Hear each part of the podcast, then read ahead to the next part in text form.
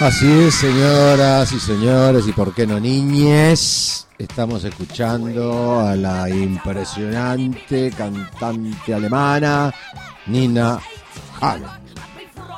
Nina Hagen, como ustedes saben, estuvo en la Argentina alguna vez en el 85, luego del famoso Rock in Rio, que juntó a tres palos de personas en la playa, fue una cosa impresionante. Y Nina fue el número central. Es la. Podría decirse que sería la reina del punk. Podría. Es una denominación que le cabe. Su aparición pública como cantante es más o menos, precisamente en el 74, 75. Y ya en el 76 forma su primera banda. Hagen nació en la Alemania que en aquel momento estaba dividida, en la Alemania oriental, o sea, en la Alemania comunista, pero en un momento filma, canta una canción que no gustó, se presentó en un programa y no gustó porque era, se había presentado en un, en un canal occidental, digamos, en la Alemania occidental, y eh, le quitaron la ciudadanía berlinesa oriental y le dieron la ciudadanía de la Alemania eh, occidental, no la Alemania oriental comunista, sino de la Alemania occidental, ya la, la que había levantado supuestamente todo el plan Marshall. Nina Hagen es una cantante con formación operística, indudablemente, si podemos escucharlo un cachito después de que deje hablar formación operística, es actriz eh, y se caracterizaba eh, no solamente por su temática, por la manera de cantar impresionante, de mezclar el punk con lo lírico, eh, sino por su manera de vestir, muy llamativa.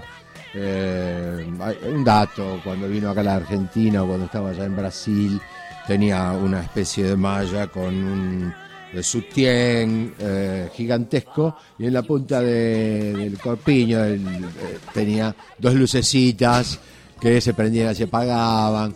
Usaba el micrófono como si hubiera sido este, un miembro viril masculino, pero no, eh, no obviamente, sino que la boca lo pasaba por su cuerpo, etcétera, etcétera. Era una performer. Una performer, exactamente, esa es la palabra, una performer. Quizá, eh, y más en el punk, la primera performer, mm. porque después, o sea, no había performer en, en, los muchachos de... Eh, de Pistols, de, los Pistols. los Pistols no, había nada, desparramo, punto. Acá sí había escupida, como siempre. Mucha teatralidad, mucha maquillaje, vestuario, todo. todo, era impresionante.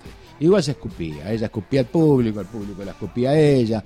Entró al escenario acá a Buenos Aires eh, con una opereta de la prensa en contra que fue este, realmente notable. Como si hubiera llegado el demonio, la basura del rock. Así le decían. Así le decían. La basura del rock, la bruja punk, la cachabacha rock. Esos fueron algunos de, títulos de los medios caretas de acá de Buenos Aires cuando Nina pisa esta gloriosa ciudad, ex gloriosa ciudad. La desmesura, quizás sea la palabra, desmesura en el escenario, ¿no?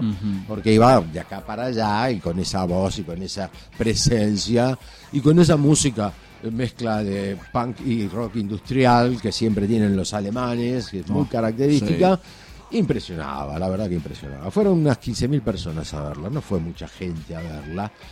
No eran tiempos como los que vinieron luego, donde Rolling Stone llenaba tres River o dos River.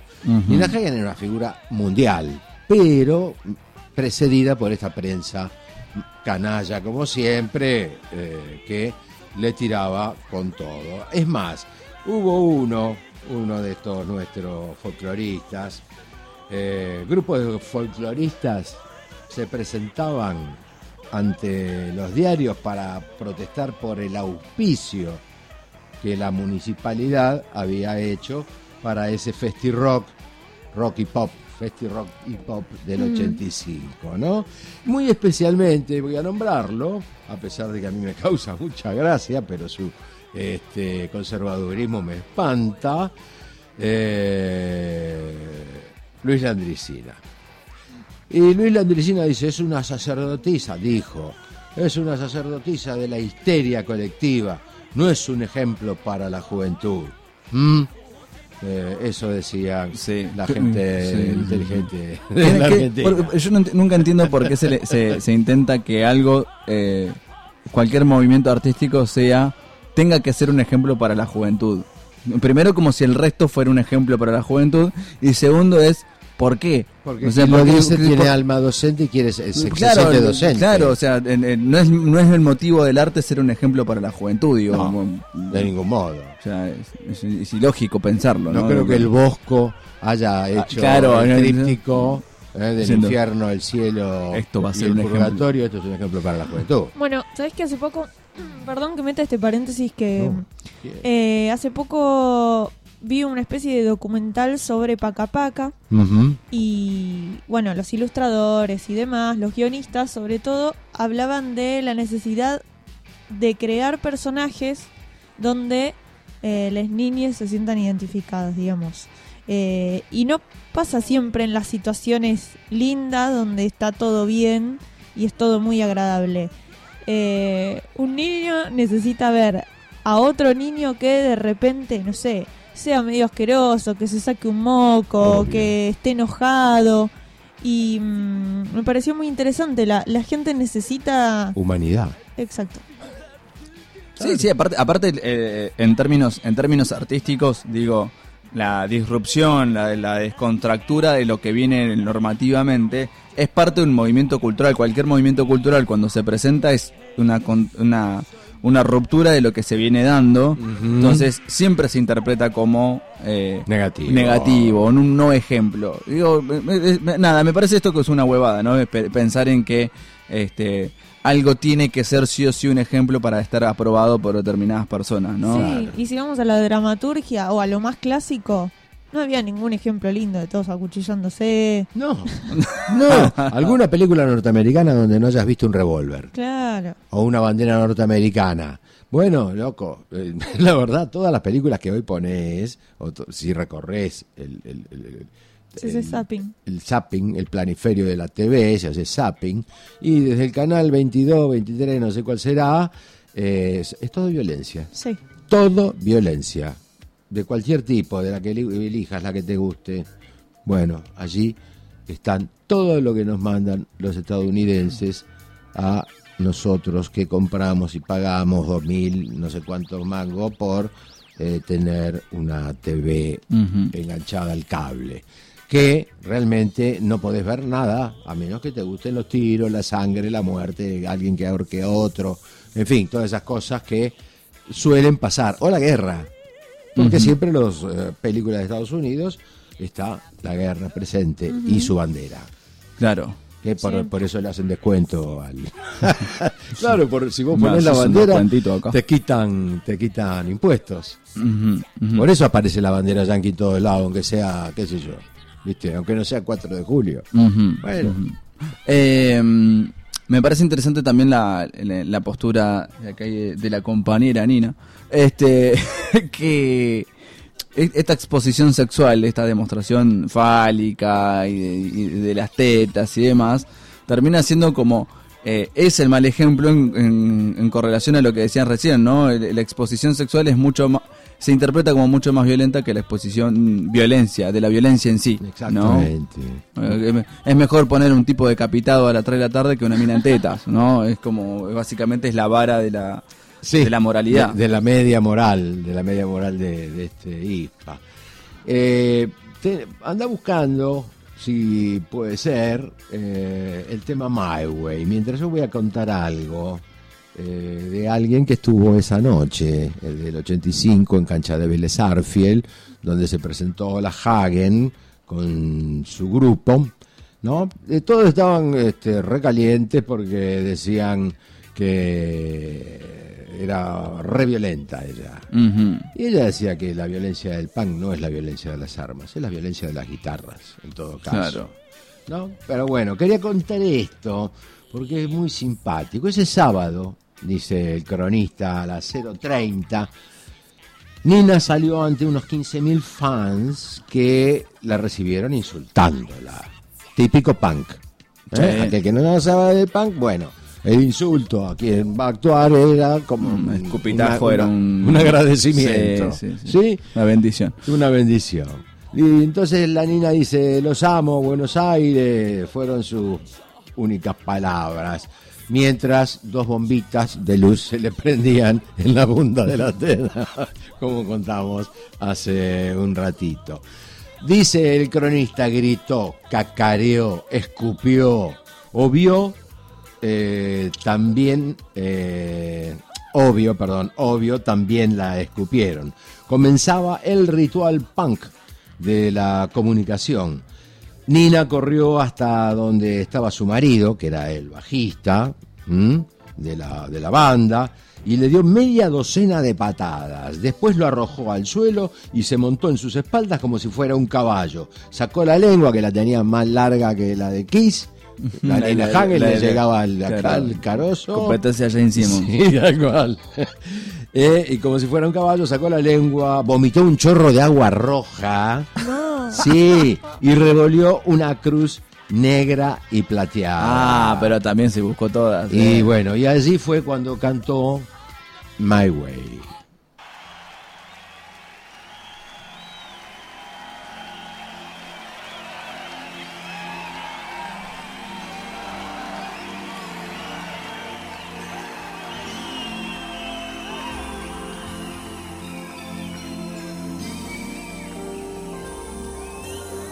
I know the end is near, and so I face the final curtains. My friend, I hope it's clear that we are all here. Yes, I switch my case, of which I'm certain.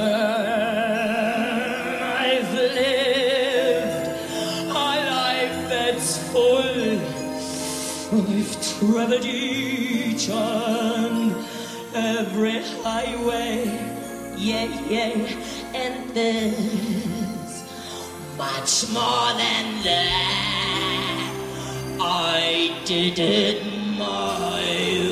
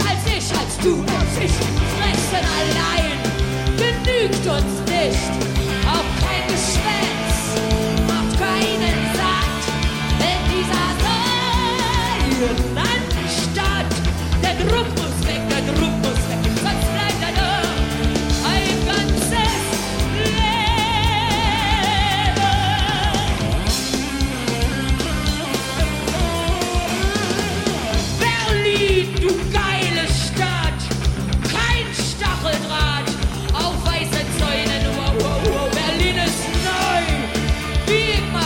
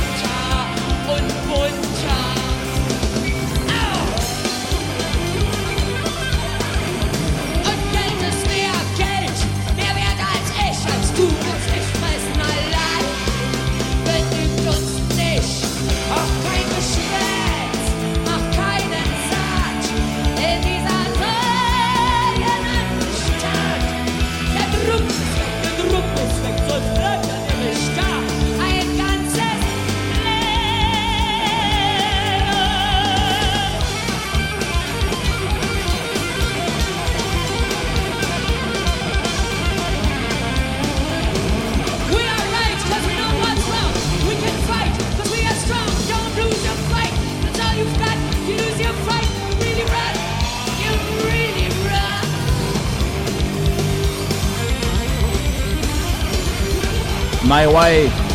Esto es Nina Hagen. En Argentina en 1985. Sí, señor. Increíble como suena, ¿eh? Impresionante.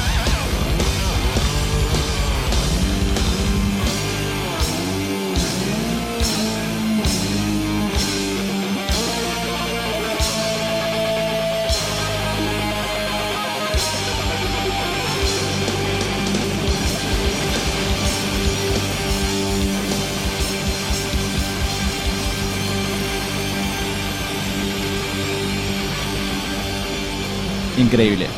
Creo que hay una sola versión que no sé si me gusta más o que van cabeza a cabeza a punto de llegar al disco, que es la que canta Sid Vicious, la versión de My Way de Sid Vicious de, en, los Sex Pistols. Claro. Que es maravillosa, maravillosa.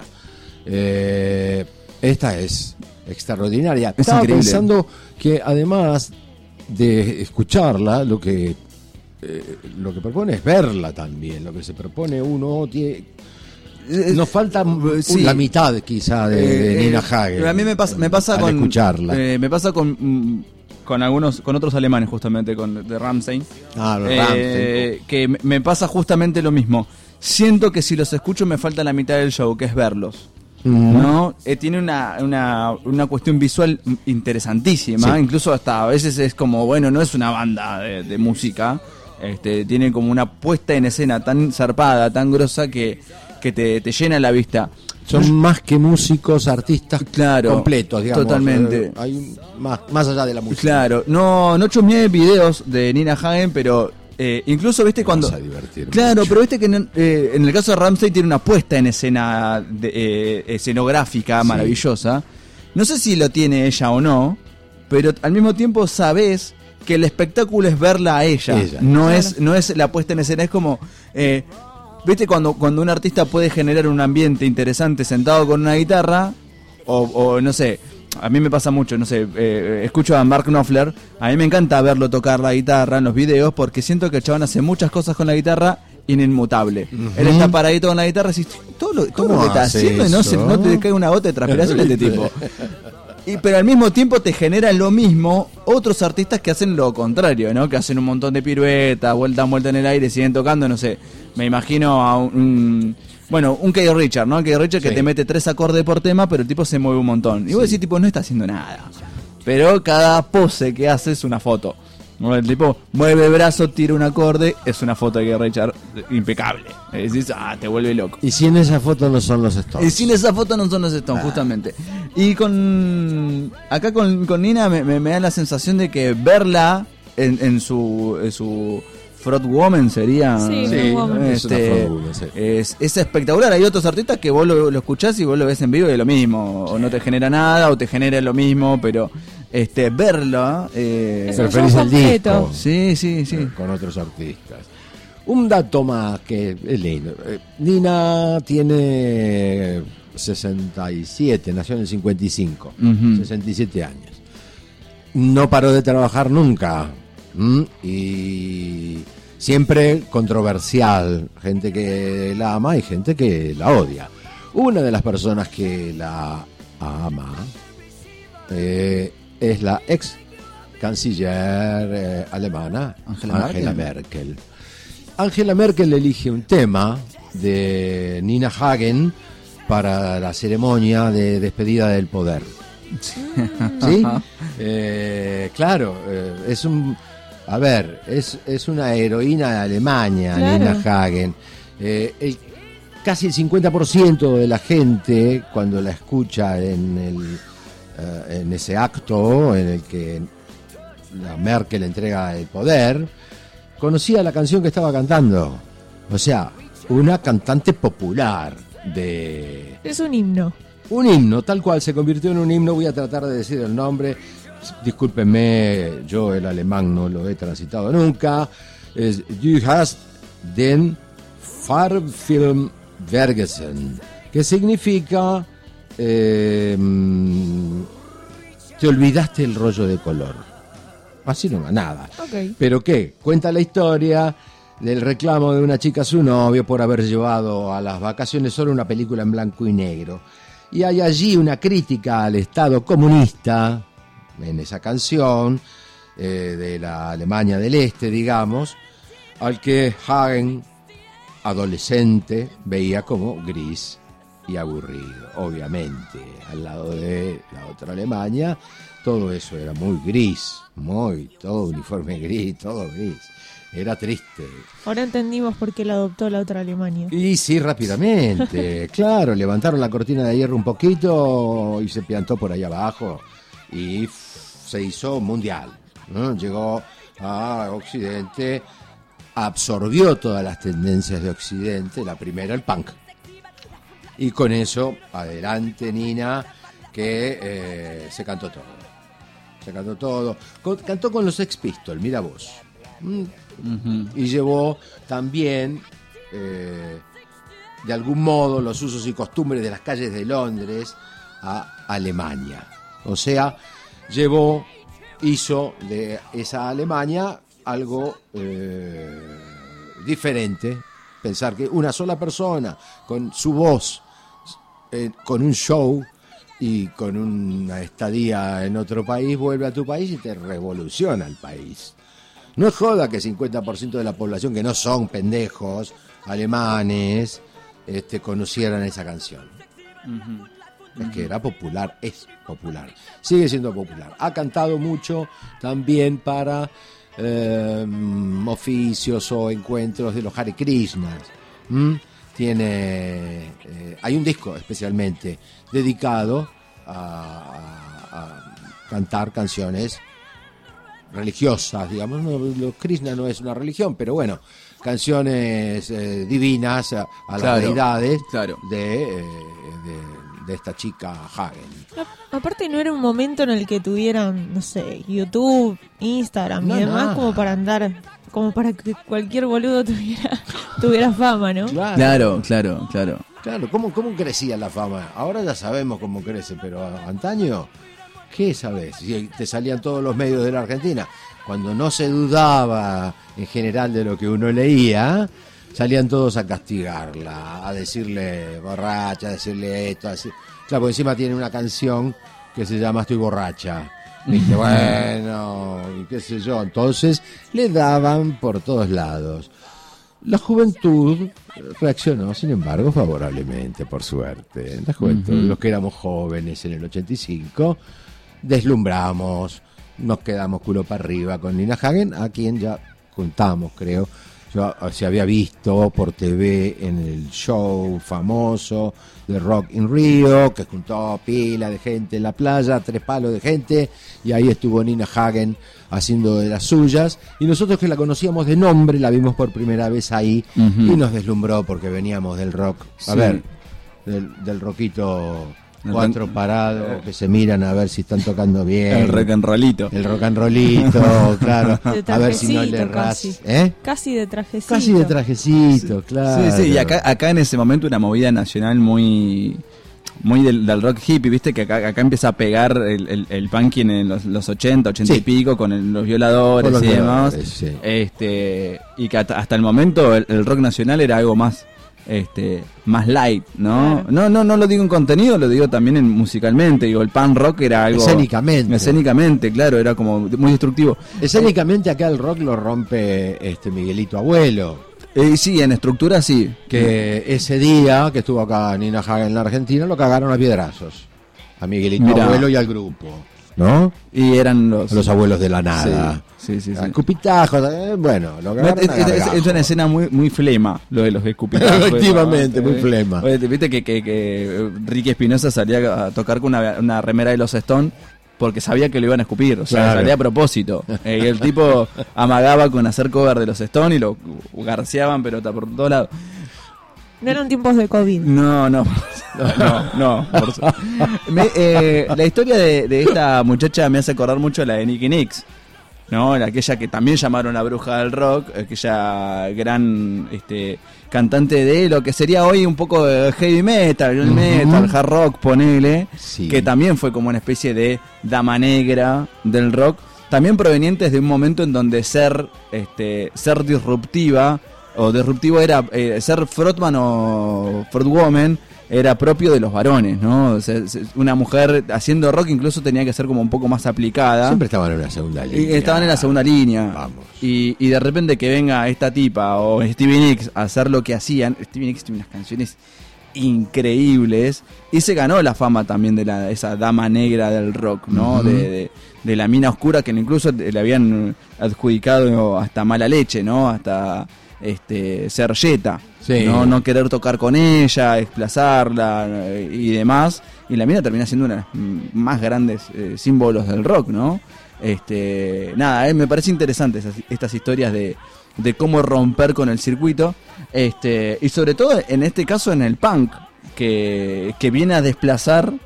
Que ya venía rompiendo. Claro. O sea, rompes dentro de la ruptura. Y eso es eh, un, casi un doble mérito, te diría. Rompes la ruptura. Vas más allá de todo lo pensado. De todo lo imaginable, en todo caso. Y esa es la, ese es el talento del artista. ¿Qué, onda si la escuchamos un toquecito? Vamos. Porque no la escuchamos. No, no escuchamos nada. Este, vamos con uno, voy a poner uno de cero, así lo escuchamos bien. Uno que todavía no escuchamos.